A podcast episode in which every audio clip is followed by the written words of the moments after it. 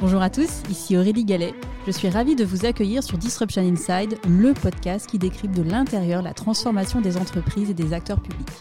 Ensemble, nous allons à la rencontre de leaders business institutionnels qui font bouger les lignes. Nous allons décrypter leurs stratégies, revenir sur leurs réussites et leurs échecs et faire le plein de conseils pratiques. Mon objectif, vous aider à passer à l'action en vous inspirant des meilleurs. Globalement, il y, a plusieurs, temps euh, dans la prise en compte de l'environnement pour les grandes entreprises. Hein. Il y a un premier temps qui s'est joué dans les années 2000 autour de l'émergence euh, des départements de Corporate Social Responsibility. Cette idée que euh, l'entreprise avait quand même un rôle sociétal majeur et donc il fallait d'une certaine façon qu'elle fasse des actions positives pour les communautés aux alentours. Et ça, c'est très chouette, un vrai réveil.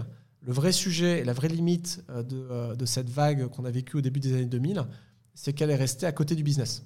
C'est-à-dire qu'il y a beaucoup d'entreprises qui ont continué à opérer un même business model euh, et qu'on, on va dire, rajoutait à côté ces activités très positives, hein, j'insiste, mais qui sont restées à côté. Et là, ce qu'on est en train de voir, et le vrai changement de, paradigme très important, notamment beaucoup lié à la réglementation européenne, c'est que maintenant l'entreprise doit pouvoir convaincre euh, notamment ses investisseurs, ses clients, ses stakeholders, que son business model a un impact positif. Euh, et donc là, c'est très intéressant parce que ça se rapproche du business model des entreprises. Et donc, pour, pour parler de choses extrêmement concrètes, euh, dès, aujourd'hui, une entreprise doit pouvoir répondre de l'ensemble de son empreinte écologique. Donc, par exemple, si on prend un, acteur de, la bière, par exemple, en termes de, de, capacité à reporter, il va lui falloir expliquer bah, toute sa consommation d'eau, et notamment s'assurer que cette consommation d'eau s'inscrit bien dans les limites planétaires et la limite des ressources eau à disposition. Et donc le vrai changement de paradigme, c'est un, pour une entreprise, de penser son empreinte environnementale globale, à la fois de ses opérations, de ses fournisseurs et de l'ensemble de sa chaîne de valeur, et deux, de les inscrire dans des limites planétaires. Je vais donner un exemple hyper précis. Le carbone. Euh, il y a beaucoup d'entreprises beaucoup qui ont compris que les accords de Paris nous obligeaient collectivement à réduire nos émissions de carbone, notamment à l'horizon 2050. Donc la, vraie réalité maintenant pour une entreprise, c'est évidemment, j'y reviens, de mesurer sa consommation carbone, mais de la changer et de la baisser. Et la façon de la baisser, euh, c'est une façon scientifique. C'est-à-dire que chaque acteur doit la baisser pour que collectivement, on arrive à, au zéro émission à l'horizon 2050. Et ça, c'est une réalité scientifique. C'est une limite physique de la planète, qui est la capacité de l'atmosphère à absorber du carbone.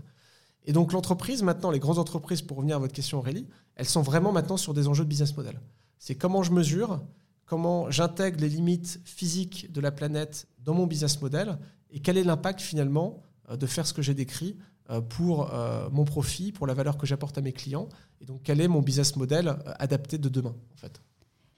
Est-ce que vous pensez que comme les entreprises vont de plus en plus intégrer les enjeux de business model, cela va nous permettre de nous prémunir contre ce que nous avons vécu ces 30-40 dernières années, à savoir des effets d'annonce ou des mesures sous poudrage qui nous permettent de dire en tant qu'entreprise que l'on agit pour l'environnement, mais finalement avec un impact relativement limité? Les entreprises n'ont pas vraiment intégré ces problématiques encore dans leur business model. Elles vont y être contraintes, elles y sont déjà contraintes par la réglementation et qu'on est vraiment au début de l'histoire avoir un optimisme de moyen terme, mais c'est vrai que la situation actuelle n'est pas, celle, est pas celle encore d'une prise en compte de l'environnement dans le business. Euh, par contre, là, là c'est absolument euh, majeur, en effet, euh, quand, ça arrive, et ça, commence quand même à arriver, c'est que là, en effet, c'est une, vraie transformation. et c'est une transformation beaucoup plus radicale que le modèle digital. Parce que le modèle digital, c'était rajouter l'interaction client, pour caricaturer, résister à quelques nouveaux acteurs qui nous venaient de Californie. Là, c'est vraiment tout le business qui, va, qui doit petit à petit composer avec son écosystème naturel. Et ça, ça va fondamentalement changer beaucoup de choses.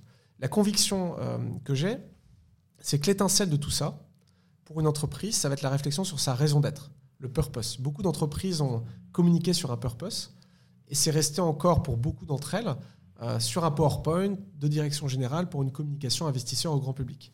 La vraie question euh, maintenant cruciale pour un dirigeant de grande entreprise, c'est de faire, d'enraciner, de décliner ce purpose dans l'ensemble du business model. Je vous donne un exemple pour AXA. Le purpose d'AXA, c'est Protect What Matters. C'est extrêmement intéressant de penser, de réfléchir à ce purpose. Et fondamentalement, notre conviction, c'est que un collaborateur AXA arrivera à bouger sa façon de fonctionner quand il aura compris comment ce purpose est en écho avec son travail. Et la seule façon de le faire, c'est que ce purpose, on lui colle un impact, une mesure d'impact.